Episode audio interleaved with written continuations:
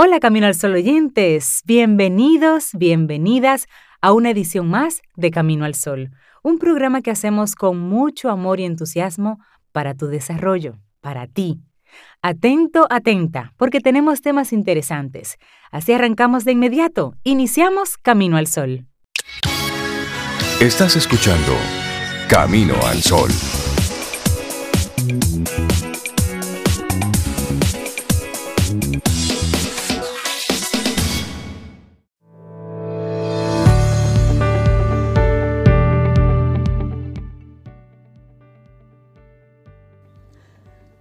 Tal vez en lugar de crecer, necesitemos empequeñecernos para poder mirar aquello que llamamos realidad con los ojos de un niño.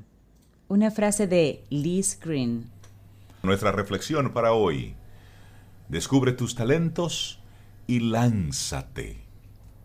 Me gusta esa, esa invitación. Lánzate, me gusta eso. Si hay que dar con ese talento oculto que duerme en nosotros, es una especie de antídoto contra la apatía y la desmotivación.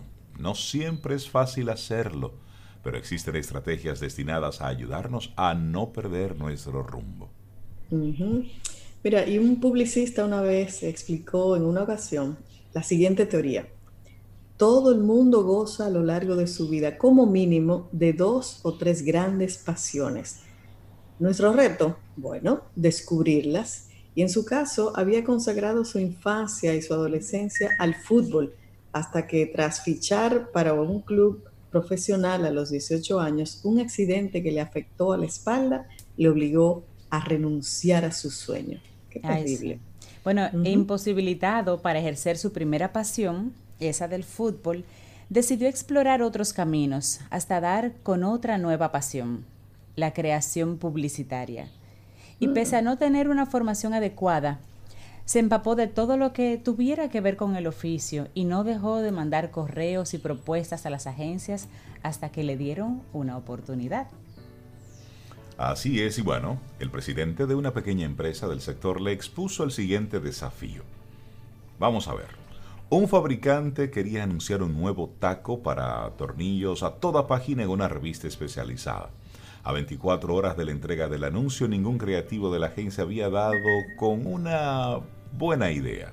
Un día después, este aspirante regresó con un folio impreso a color en el que se veía el planeta Tierra flotando en la noche cósmica y debajo la frase, ayudamos a sostener el mundo. Este futbolista frustrado obtuvo el empleo y fue entonces el inicio de una carrera llena de éxitos. Claro, y esta pequeña anécdota real demuestra hasta qué punto la pasión puede suplir las propias carencias ante una aspiración. Los especialistas en coaching laboral destacan cómo la actitud puede ser más poderosa y determinante que la aptitud. Y vamos a conocer algunos instrumentos que nos aportan eh, a, a cada una de ellas para llevar a cabo cualquier proyecto. La primera, la aptitud implica la capacitación teórica para aquello que nos hemos propuesto. La persona posee el conocimiento para realizar la labor, pero eso no implica que vaya a desempeñarla de manera brillante porque esto último depende de su caudal de motivación. ¿Y la segunda, Cintia? La segunda es la actitud. Entonces, la actitud con C, que es la disposición vital para entregarse a un objetivo. Hay personas mucho menos preparadas que otras, pero que suplen sus carencias gracias a su constante anhelo de aprender y de superarse. La ilusión les permite derribar muros físicos y psicológicos que paralizarían a otras personas. Esa es la diferencia. La idea es la combinación de aptitud con actitud. Bueno, y la literatura empresarial está llena de ejemplos de emprendedores que con un origen humilde y sin apenas estudios, obtuvieron grandes logros impulsados por esa combustión, por ese combustible que es la ilusión. Para que esa llama pueda prender en nuestro interior, sin embargo, es necesario encontrar algo que nos apasione. ¿Qué hacer si nos encontramos en plena travesía del desierto, cuando hemos abandonado un sueño y no vislumbramos todavía un nuevo horizonte? Bueno, en estos casos, la misión está clara, descubrir qué es aquello que nos motiva. Y ahí entra entonces el rastrear las propias motivaciones, hoy. Y es que, de hecho, se cuenta que Víctor Frankl, el creador de la logoterapia, recibía a los pacientes que llegaban a una consulta llenos de negatividad con la siguiente pregunta. ¿Y usted? ¿Por qué no se suicida? Oye, qué pregunta, ¿eh? Le hicieron a este señor. Si todo está tan mal, ¿verdad? ¿Qué hace usted por aquí? Bueno, y tras la sorpresa de escuchar esto de boca de un terapeuta, los pacientes se justificaban con argumentos como, quiero ver cómo mi hija termina la universidad, o bien, bueno, me gustaría aprender a tocar el violín. Fueran ilusiones grandes o pequeñas, Franco se agarraba de ellas para decir a la persona que minutos antes había asegurado que su vida no tenía sentido, ve como si tiene un motivo por el cual luchar. Y lo grande es que lo encontraban ellos mismos, los pacientes. Este era el inicio del tratamiento, ya que la logoterapia se enfoca justamente en la búsqueda de sentido en la vida cotidiana. ¿Sobe qué hermoso?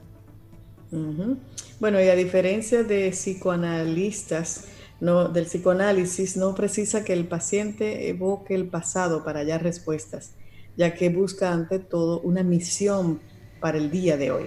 Y encontrar un motivo para levantarse cada día y dar lo mejor de nosotros es más eficaz, según Frankl, que comprender esas raíces profundas de, nuestra infelicidad. Y hay un detalle, los músculos de la pasión. Al igual que sucede con la musculatura, aquellas partes de nosotros que no utilizamos se acaban atrofiando.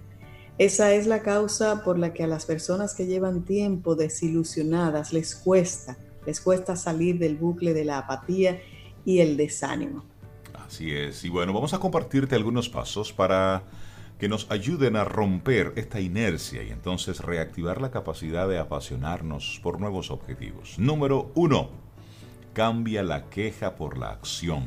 Las lamentaciones constantes instauran un escenario mental totalmente estéril para el cultivo de nuevos proyectos, mientras estamos ocupando a otros o maldiciendo nuestra suerte. Ocupamos negativamente un espacio mental en el que podría aflorar otra pasión. Número 2. Explora tu pasión por descarte. Una forma de superar el bloqueo mental cuando nos sentimos perdidos es llegar a lo que nos gusta tomando conciencia de lo que no nos gusta. Por ejemplo, si hemos comprobado que las labores sedentarias no nos motivan, buscaremos nuestra pasión a través de actividades que se desarrollen entonces al aire libre. Ay, esa me gusta. Pero aquí está la tercera. Ama todo, todo lo que hagas. Puesto que la motivación es un músculo que mejora su rendimiento con la práctica, cualquier cosa, cualquier cosa que hagamos es una oportunidad para cultivar el entusiasmo. No importa lo cotidiana no importa lo insignificante que parezca la misión. Si la afrontamos con el espíritu de superarnos, adquirirá una dimensión lúdica que alimentará nuestra pasión para desafíos mayores. Así me encanta. Y número cuatro, contágiate de las pasiones de otros. En momentos de apatía es importante exponerse a emociones de signo contrario. Escuchar música enérgica, ver películas inspiradoras o leer relatos de grandes viajeros o emprendedores puede ayudarnos a cambiar la polaridad del estado de ánimo.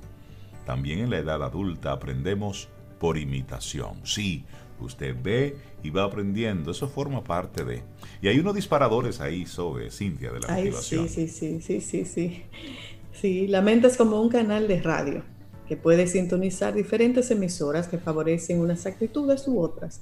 Y puesto que la motivación precede a la pasión, vamos, como tú dices, a compartir unas cuantas claves para predisponernos de forma positiva. La primera, prima el cómo por encima del qué. Las personas cuyo objetivo ocupa todo su horizonte mental tienden a estresarse y a perder el placer en el proceso y con ello la pasión. Una vez se sabe a dónde se quiere ir, conviene olvidarse de la, de la posada y solo disfrutar el camino. Si nos hemos propuesto, por ejemplo, aprender un idioma, hay que abrazar la diversión de aprender cada palabra, cada expresión que con el tiempo va a acabar dándonos el dominio de esa lengua. Así es. Bueno, otro disparador. Aspira a lo difícil. ¿Cómo? ¿Cómo así? Los objetivos demasiado fáciles a veces tienen un efecto desmotivador. ya que no poseen suficiente fuerza para activar nuestros recursos personales. Hemingway decía, a veces escribo mejor de lo que sé, al referirse a retos literarios que le superaban. La pasión se encuentra a menudo en un territorio que hasta el momento no nos habíamos atrevido a explorar. Y eso lo hace un poco difícil, pero aspira a lo difícil. bueno, y te invitamos a explorar otro.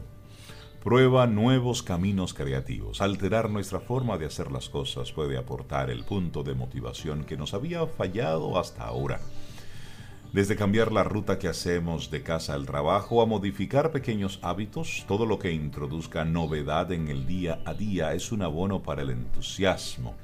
Un escritor que siempre utilice la tercera persona para narrar, por ejemplo, debería entonces atreverse con la primera para salir de la zona de confort. Algo tan sencillo como cambiar la mano con la que utilizas el mouse, el ratón en la computadora. Esos ligeros, esos ligeros cambios. Óyeme, ¿cómo se...? Tú sientes el cerebro como se te calienta, ¿eh? Sí, sí, sí, sí. Cierto. Pero hay, hay algo interesante que se llama elemento. Y Ken Robinson, experto en creatividad y educación, aborda en su ensayo El elemento, cómo combatir la epidemia de la insatisfacción en el trabajo o en nuestra vida privada. Para este autor, la pasión es algo a lo que llegamos al descubrir nuestro elemento, que es el entorno y las actividades que nos permiten desplegar nuestras capacidades. La mayoría de los adultos no son conscientes de su propio talento, dice Robinson, y quien añade, damos lo mejor de nosotros mismos cuando hacemos cosas que amamos, cuando estamos en nuestro elemento.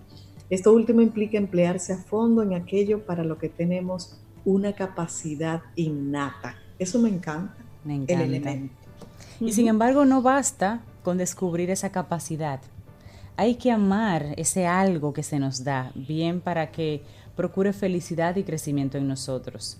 Un pianista con una gran técnica, pero que no adore la música, no va a lograr emocionar a una audiencia, por poner un ejemplo. Y ante la pregunta de qué hacer cuando desconocemos cuál es nuestro talento, Robinson recomienda que miremos dentro de nosotros y contemos con la ayuda de personas que tienen facilidad para detectar capacidades. Una habilidad personal muchas veces está enterrada profundamente, como algunos recursos naturales. Para que salga a la superficie, a veces hay que hacer algo distinto, como conocer a alguien nuevo o presenciar algo que nunca habíamos visto antes. Así es, y una vez más, se trata de salir de nuestra zona de confort para exponernos a otras influencias e inspiraciones.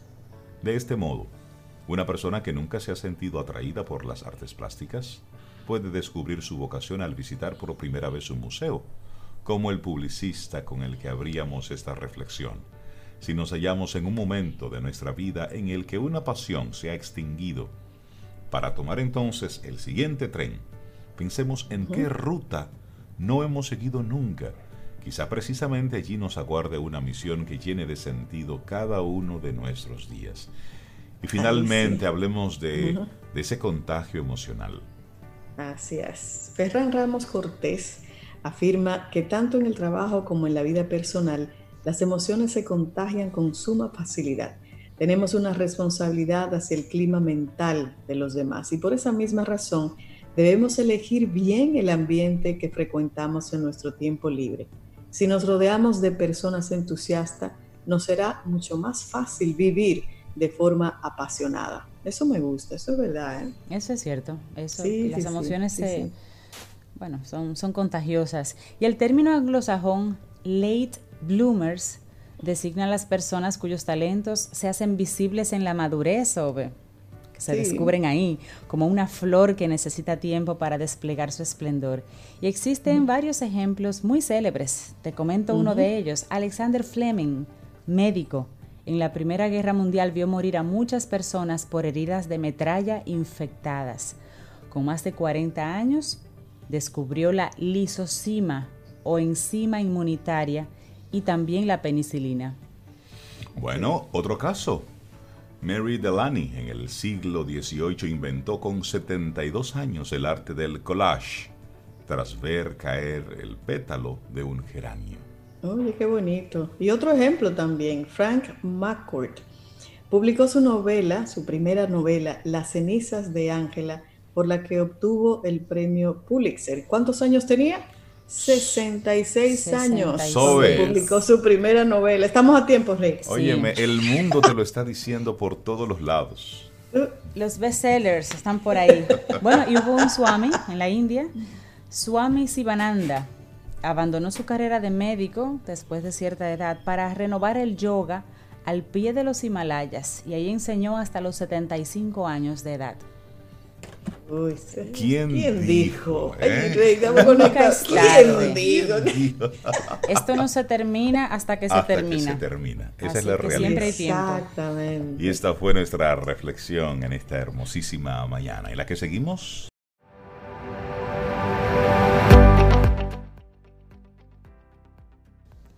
Una frase de Clarisa Pincola, hermosísima, dice, y escucha bien, todos recibimos del alma una célula resplandeciente con los instintos y los saberes necesarios para nuestras vidas.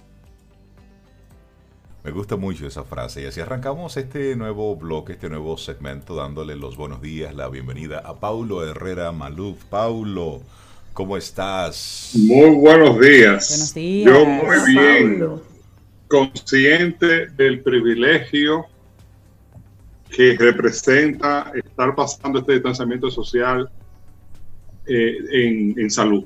Así es. Así es. Sí, eso es importante, eso es importante. Y por ahí, por ahí quiero comenzar lo, que traigo este, este lunes para los amigos heliodromitas seguimos caminando al sol, lo único que cada quien da de su casa, ¿verdad? Eso, pero seguimos con la misma actitud. Deberíamos ver el, sol por la ventana, eso es todo. Sí. Y tú sabes, Pablo, antes que, que inicie, que eh, acabas de utilizar una frase que escuchaba una persona del área de salud mental el otro día y me gustó cómo invita a modificarla, que uno está acostumbrado ya a decir aislamiento social y ella decía, no, vamos mejor a utilizar aislamiento físico. físico el social es sano mantenerlo a través de los medios que tenemos. Y se ha mantenido. Y se ha mantenido. Y, se ha mantenido. y alguien diría que se ha intensificado. Yo creo. Sí, yo creo que sí. Yo creo que sí. Pero bueno, De, nuevo, quiero, igual que, la última vez que tuve el, privilegio de participar en Camino al Sol, comenzar reconociendo, eh, reconociendo dónde estamos y dónde está, dónde está cada uno de nosotros. Muchas personas se han ido, eh, eh, miles están enfermos, en el mundo son millones. Estamos hablando de más de dos millones ya en el mundo, en el país se encuentran por varios miles los que están enfermos, no se sabe exactamente cuántos, porque, y no quiero que esto suene a crítica, porque es una situación que es en el mundo entero, hay escasez de pruebas y por eso es tan difícil saber, en el mundo entero, ojo, no solamente aquí. Y por eso es tan difícil. el mundo entero sabe que en el mundo entero esto está mal contado. Exactamente. También hay otros miles de personas que están en el frente de batalla en los sistemas de salud de todos los países del mundo otros miles de personas se, ocupan o están dando servicio en condiciones eh, especiales en la calle, policías, eh, el, equipo del 911, por ejemplo, de limpieza. Eh, la persona de limpieza, etcétera. Ese, para, que todo, para que todo siga funcionando dentro de este aislamiento físico que, que nos toca vivir, indefectiblemente, hay, hay, hay todo eso. Y hay gente que se ocupa de que los servicios básicos funcionen.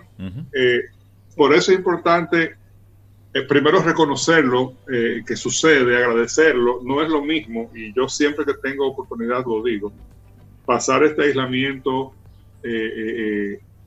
con la incertidumbre de qué va a pasar después, que pasarlo o con el virus o con síntomas incluso. Por o, supuesto.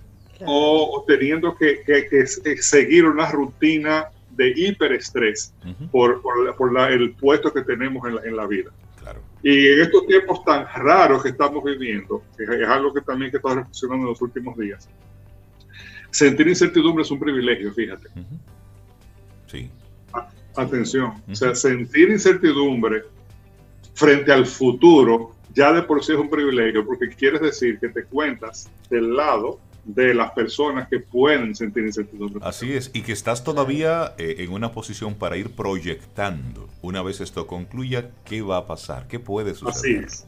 Entonces, eh, mi reflexión de hoy no, es, no, es, no tiene que ver tanto con organizaciones eh, ni con negocios, aunque de alguna manera sí, pero es un, es un, es un llamado a, a que cada uno de nosotros encuentre dentro de nosotros, nosotros mismos, lo que siempre hemos tenido.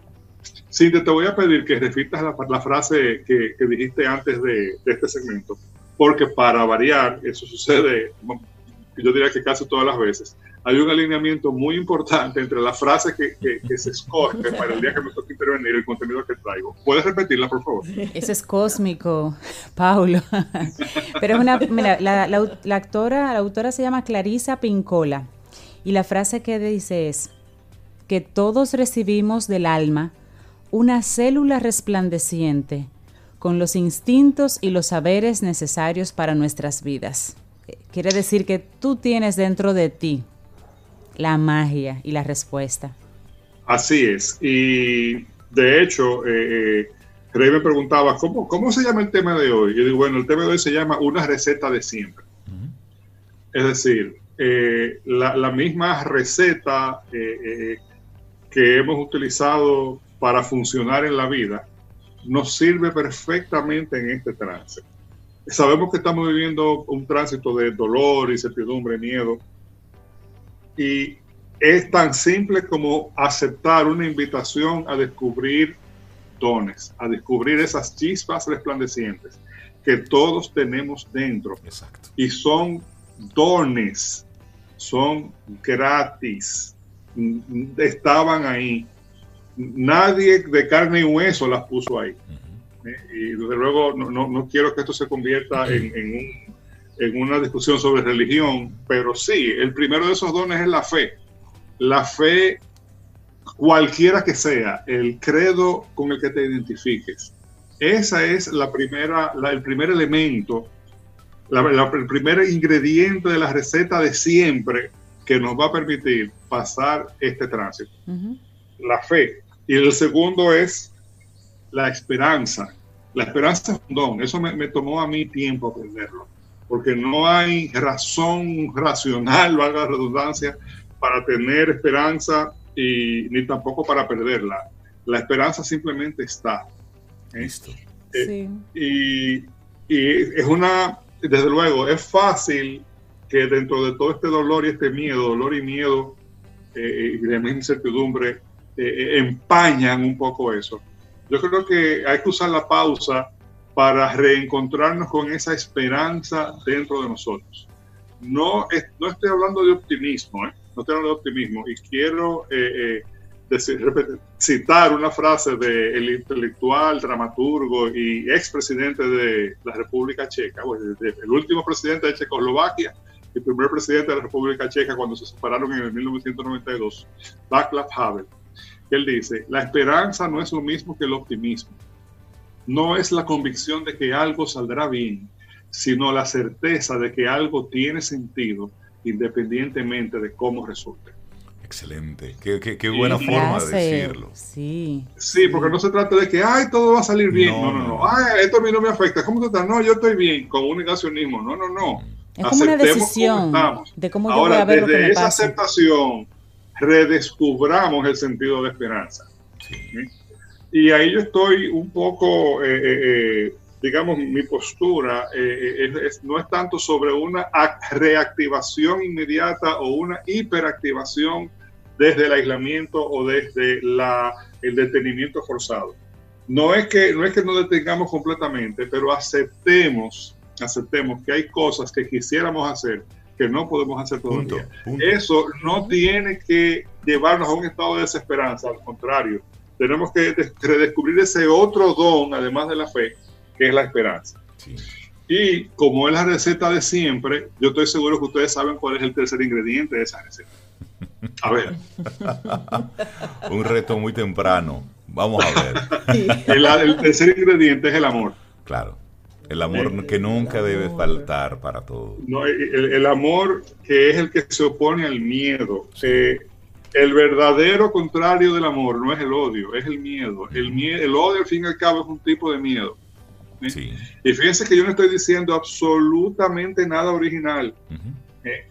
fe, esperanza, amor. El otro nombre de amor es la caridad. Fe, esperanza, caridad. Eso aprendimos todos bien tempranito en los, todos los que pasamos por un catecismo. O probablemente por cualquier eh, eh, eh, iglesia de denominación cristiana, probablemente nos hablaron de la fe, de la esperanza y de la caridad. Sí, cierto. El nombre de la caridad, el otro nombre de la caridad es el amor. Entonces, es importantísimo reencontrarnos con esos dones, es otro don también. Eso, eso nosotros no lo inventamos, es imposible razonar el amor. No se trata de, ponerlo como una, una ruta hacia el amor. No, no, hay pasos hacia descubrir el amor. No, no, no hay. pero está ahí.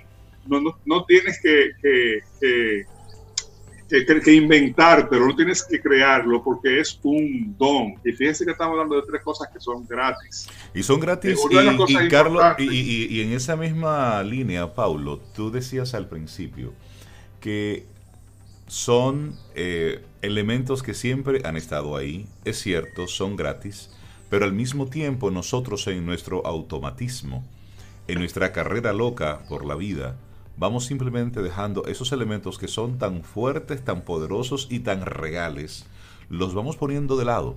Y solamente cuando tenemos situaciones como estas, que debemos reconocer que necesitamos recursos mucho más allá de los evidentes y de los que nosotros mismos podemos dominar, es que hacemos conciencia de eso que siempre ha estado ahí. Y de que nadie se llame engaño, yo no estoy tratando de minimizar la situación. No, para nada. No, no, lo contrario.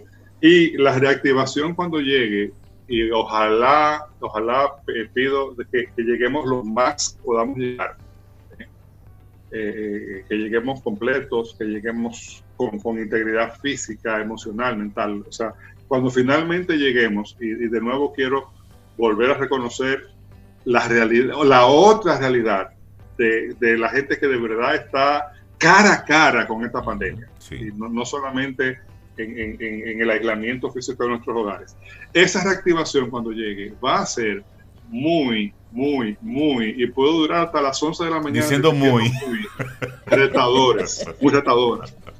Sobre no te digas que es verdad, esto es muy serio. Esa reactivación va a ser por definición muy retadora.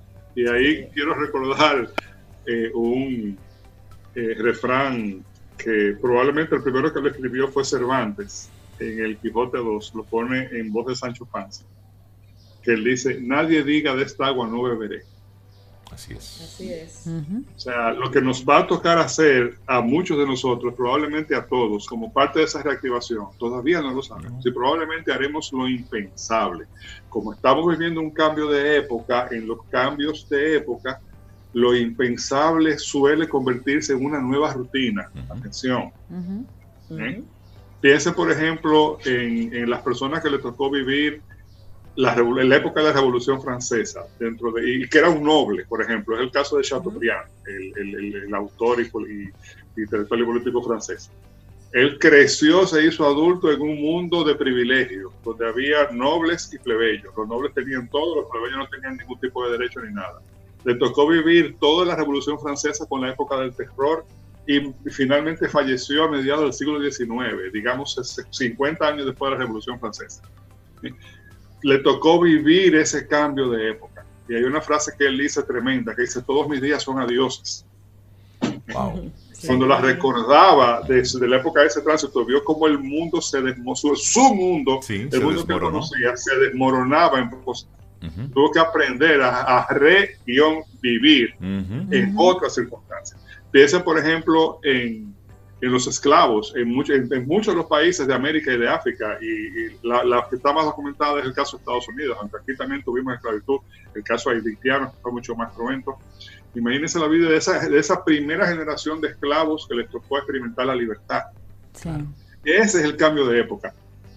Eh, y, y, eso, desde luego, crea mucho tumulto, crea, crea mucha incertidumbre, crea mucha, mucho estrés Ahora, lo que yo estoy diciendo, el mensaje que traigo para hoy, sí, esta reactivación va a ser muy retadora, muy difícil. No sabemos a lo que nos vamos a enfrentar cuando toque. Probablemente hagamos cosas que nunca pensábamos que íbamos a hacer, o cosas que no se hacían, o cosas que, que la pensábamos que, estábamos que estaban a 10 galones por debajo de nosotros. No, probablemente nos toque hacerlo.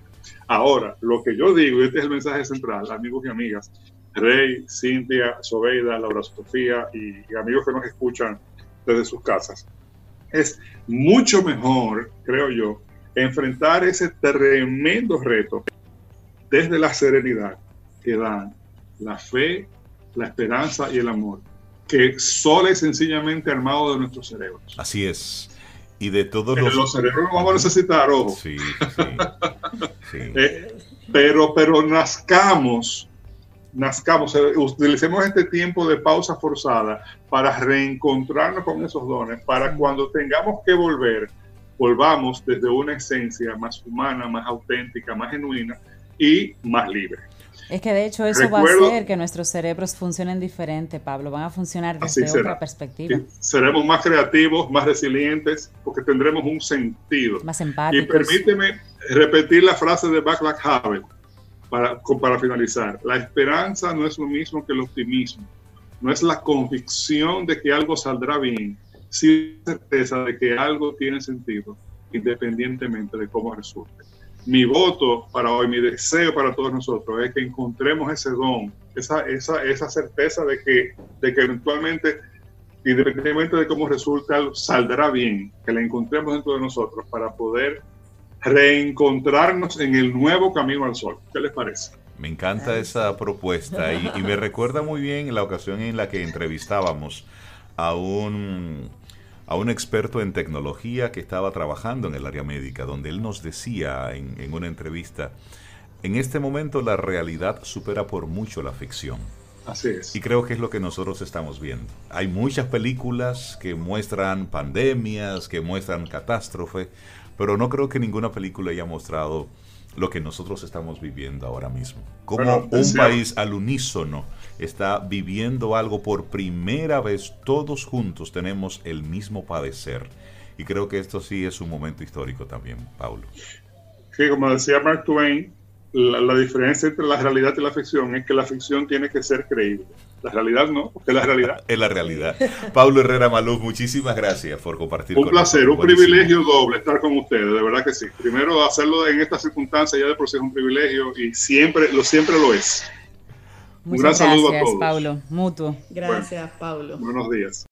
Muchísimas gracias por estar ahí, Cintia, Sobeida, Ramírez, a todos nuestros amigos Camino al Sol oyentes. Gracias por estar ahí y por supuesto darle los buenos días y la bienvenida a nuestra colaboradora tecnológica estrella. María Ten, llegó tu momento. Ella está en su elemento. Llegó tu tiempo. Que hablábamos de eso, ella está en su elemento. Tanto hablar para que las personas entendiéramos. Y aquí estamos, entendiéndolo de a duro. A la buena o a la mala. María Ten. que hablamos de transformación digital. Sí. Bueno. Ahí es donde María nos dice, ve, se los dije. Eh, lo dije, eso es válido. bueno, sí, se armó el corre-corre. ¿Cómo estás, María? Gracias a Dios, súper bien. ¿Tu familia bien? Gracias al Señor también. Qué bueno, trancado y en salud. Gracias. bueno. Eso hay que preguntarlo ahora. Muy bien también. Y nuestras familias también, gracias. Qué bueno. Bueno, María, y el, mundo digital eh, nos está poniendo una serie de retos. Y ya tú lo decías, en varios momentos hemos hablado sobre el estar preparados, sobre diferentes protocolos de cara al servicio a través de las diferentes plataformas digitales. Pero una cosa es decirlo, otra cosa es hacerlo. Mucha gente se preparó, pero hay otro grupo que realmente esto lo tomó desprevenido o en proceso de establecer esos diferentes protocolos. Y eso es lo que nosotros vamos a estar compartiendo contigo hoy. ¿Cuáles son esos protocolos que toda empresa debería tener al momento de ofrecer un servicio a través de, del mundo digital? Así es, y es que mucha gente cree que, que el digital solamente es para vender y y no es así. O sea, mucha gente prefiere escribirte por redes que llamarte. Muchas personas prefieren entrar al chat del, de la página web que ir a una sucursal o, ir, o, movilizarse. Y ahora que no podemos eh, tener esa flexibilidad de estar saliendo, entonces el digital gana realmente muchísima más importancia en términos de servicio. Todo para empresas e industrias que lo que hacen es justamente ofrecer servicios.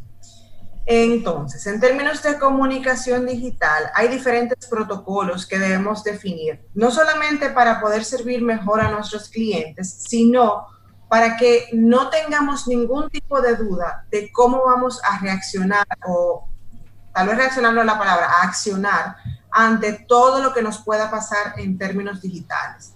Cómo la marca va, a hablar, cómo la marca se va a manejar, cuáles son los controles que tenemos que tener para que no importa quién maneje la marca, siempre tengamos el mismo tono de comunicación. Exactamente, importantísimo eso.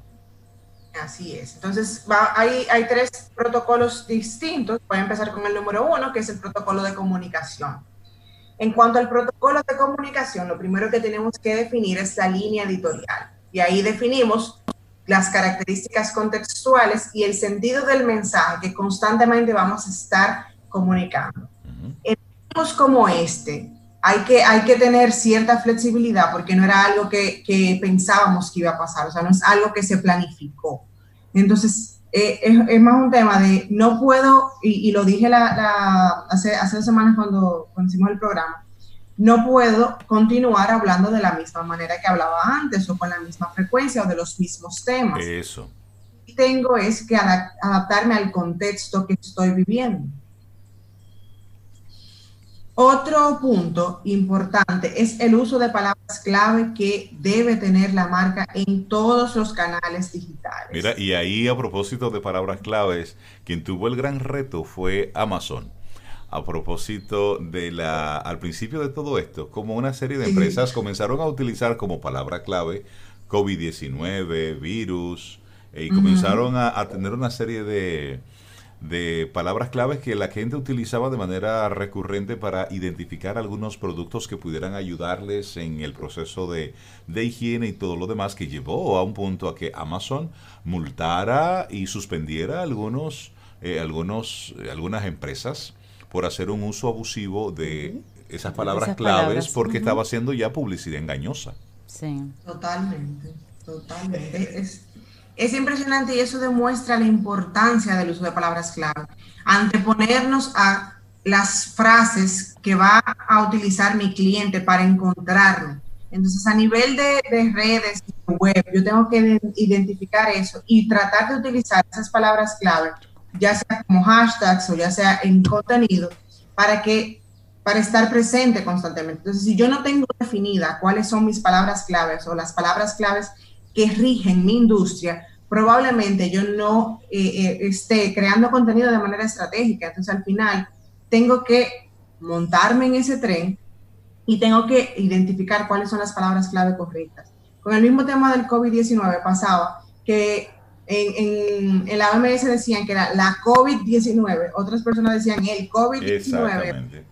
Se creaba como un, un un caos en términos del, del uso de, la palabra clave y tú veías muchas marcas hablando de manera diferente, de manera incorrecta. Entonces, al final, si tú quieres centralizar todas las conversaciones en torno al, tema, pues se hace más difícil. Otro punto del protocolo de comunicación es el lenguaje, y aquí definimos el idioma, los idiomas que están permitidos para las publicaciones y las palabras que no se pueden utilizar bajo ningún concepto. Otro es el contexto y el tono, donde definimos el nivel de formalidad. Y eso es una pregunta que mucha gente siempre hace. Sí, y esa, y, qué bueno que tú lo tocas, porque hay a veces algunas dudas sobre si hablar en tercera persona, en primera persona. Eh, ¿Cuál realmente es, eh, eh, es el protocolo en este tiempo? Lo ideal es hablar siempre en primera persona. ¿Por qué? Porque es una comunicación mucho más cercana no, no podemos, el canal es, es cercano, es, es, propio, entonces no, puede, no podemos alejar la comunicación. Ya de por sí estamos lejos porque estamos eh, comunicándolo con pantallas, pero detrás de esa pantalla hay una persona. Entonces lo ideal es que tratemos de que la comunicación sea formal y que, eh, que sea formal sí, que no pierda la, personalidad de la marca, evidentemente, pero que, independientemente de eso, el, que lo vea, el, al que, o el que vea el video, el que escuche el podcast, el que lea el artículo, se sienta conectado. Entonces, lo ideal es que sea lo más cercano posible. Ok, y eso es importante porque ahí tú estás, es la marca la que está hablando. Y si la marca entonces tiene un, lenguaje un tanto distante, así la gente lo percibe. Totalmente. Entonces dice, no, esa marca es muy fría o esa empresa vender porque mira cómo yo hablo. Entonces al final tú te generas una barrera que no es necesaria. Así es. Otra cosa que definimos son los call to actions o llamados de atención. Es decir, algo que invite al movimiento. Exactamente. ¿Qué tú quieres que el cliente haga? Al cliente hay que decírselo. Tenemos que ayudarlo a tomar la decisión. ¿Y cómo, generamos ese call to action? Exacto. ¿A través de qué, de, qué formato?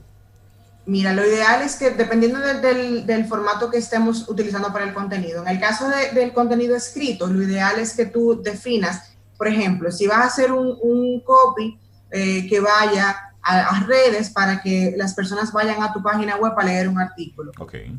Pues el, el, más común es lee más o más información. Pero ¿por qué no pensamos de manera creativa qué otros call to actions podemos utilizar?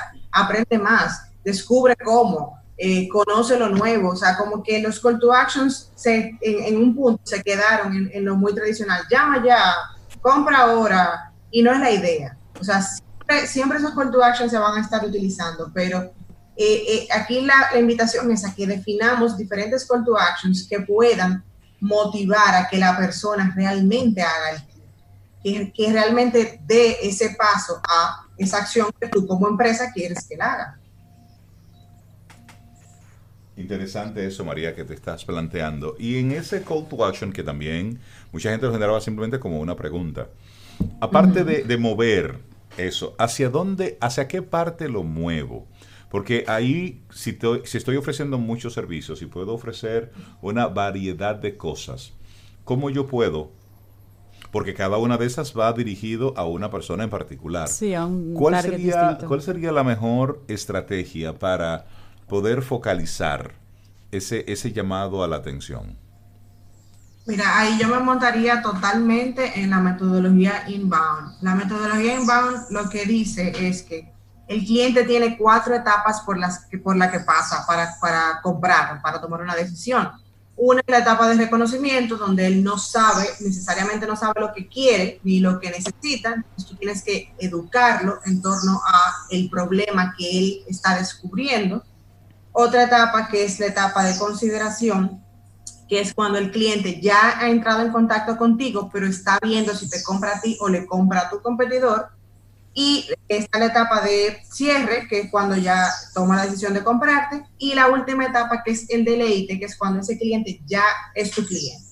Entonces, ¿cómo lo hacemos? Básicamente es creando mensajes para cada una de las etapas. ¿Por qué? Porque el producto puede ser el mismo, pero la necesidad de información del cliente va a ser totalmente diferente según la etapa en la que esté. Okay. Y la misma manera el call to action va a cambiar. Imaginémonos que en la etapa de, reconocimiento yo puedo decirte, descubre las soluciones, por ejemplo, para que tú conozcas todo el abanico de cosas que yo puedo ofrecerte. En la etapa de, de consideración ya tú has visto algo en específico, entonces aquí es cotiza o pregúntame cómo puedo ayudarte o, permíteme llamarte. ya, ya cambia un poquito la, la, información y se va acortando también esa lejanía. Ya yo paso de, de hablar en general a hablar mucho más específico. Exacto, y específico. En la parte de, venta o cierre, ya ahí es aprovecha la oferta o, o cómpralo ahora o recibe estos beneficios, porque ya yo estoy tratando de darte el último empujón para que tú tomes la decisión de comprar. Y en la etapa de deleite, cuando ya eres mi cliente, es ver cómo yo puedo servirte mejor, cómo yo puedo hacer que mi producto o mi servicio tú lo utilices de la manera posible. Entonces ya ahí el, contenido cambia totalmente. ¿Y no tenemos, María, en algún momento siempre la mezcla de personas que están en las diferentes etapas? Personas que están conociéndome ahora, personas que ya son clientes, personas que saben un poco más de mí. Mira, lo, ideal es que cada, cada, empresa defina su funnel, su funnel de ventas, y, que cada empresa defina los pasos que normalmente tiene que dar un cliente hasta que, o un hasta convertirse en cliente. Entonces, ¿cómo lo, lo, podemos ir viendo? Si tienes un CRM va a ser muchísimo más fácil porque vas a poder captar eh, contactos de, desde los diferentes canales e ir filtrándolo hasta el último momento. En el caso de que no tengamos CRM, ya la comunicación no va a ser, al principio sobre todo, no va a ser tan específica, sino va a ser algo un poquito más genérica. Y cuando entremos en contacto con el cliente, o sea, cuando el cliente me llena el formulario, cuando el cliente me llama, cuando el cliente me escribe, entonces ahí ya yo puedo tener un control, mucho más control de en qué etapa está el cliente dependiendo de las preguntas que me hace. Óyeme, qué, qué interesante María. ¿Y cuál es tu recomendación para aquella empresa o aquel emprendedor cuyos servicios realmente, por las razones que sea, no pueden ser ofrecidos en estos momentos bajo estas circunstancias. Eh, silencio total y si ha de hablar, ¿sobre qué ha de hablar en este tiempo?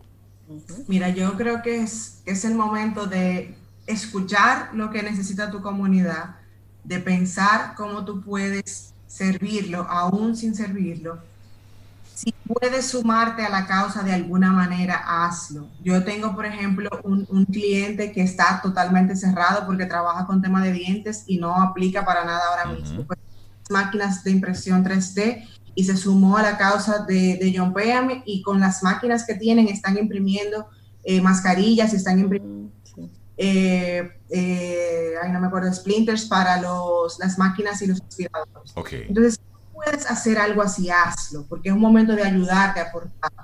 En el caso de que definitivamente no puedas hablar para nada, tómate este tiempo para analizar tu data, analiza tu web, la información de la gente que te visita, analiza tus redes, conoce a tus seguidores y construye contenido desde ahora que puedas utilizar más adelante para que cuando todo esto pase tú no tengas que perder tiempo y puedas arrancar de una vez. Me parece muy oportuno porque a veces el hablar por hablar pues no hace más que daño.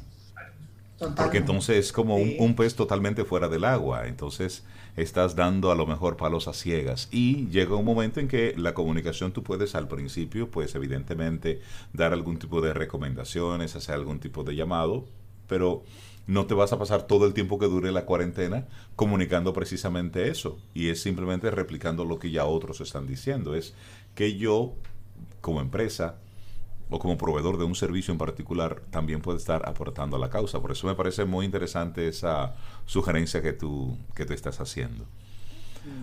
María, tú has hablado de, de un sistema, hablaste de CRM, Has hablado de una serie de protocolos y desde fuera eso pudiera parecer chino mandarín, pudiera parecer complejo, pudiera ser, pudiera parecer caro. Y también pudiera parecer algo hecho para empresas grandes. Me gustaría desmitificar, por lo menos rápidamente, el, el uso de esos sistemas automáticos para darle seguimiento a clientes.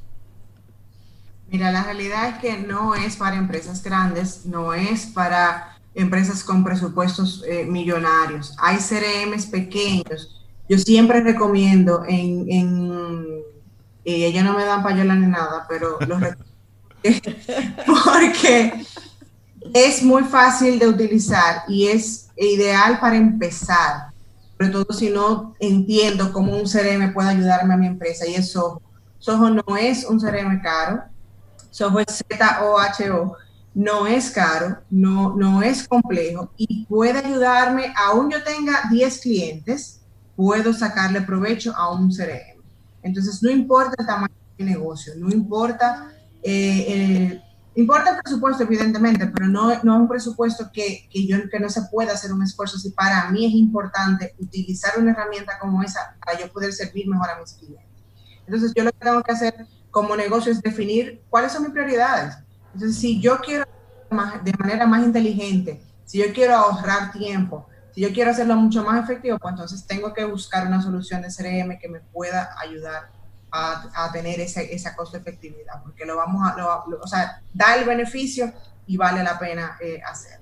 Me parece una, una muy buena recomendación. María Ten, gracias por aportarnos todas estas herramientas, porque estos son momentos no de pausa ni de vacaciones. Son momentos para nosotros reinventar, transformar, eh, modificar algunas de las cosas que estamos haciendo. Y qué buena forma es hacerlo de, de, la mano y de la guía de personas especializadas como tú, María. En este momento, si alguna persona, alguna empresa quisiera recibir tu orientación, ¿cómo conecta contigo? Puedes escribirme a yo soy arroba mariatenm.com o seguirme en redes sociales como yo soy mariaten. Excelente, buenísimo. María, que tengas un día espectacular. Sigue cuidándote, María, y muchas gracias. Gracias, María. Igual a ustedes, un abrazote. Abrazo a tus padres, María. Así será, así será. Contigo hoy. Contigo siempre. Camino al sol. Camino al sol.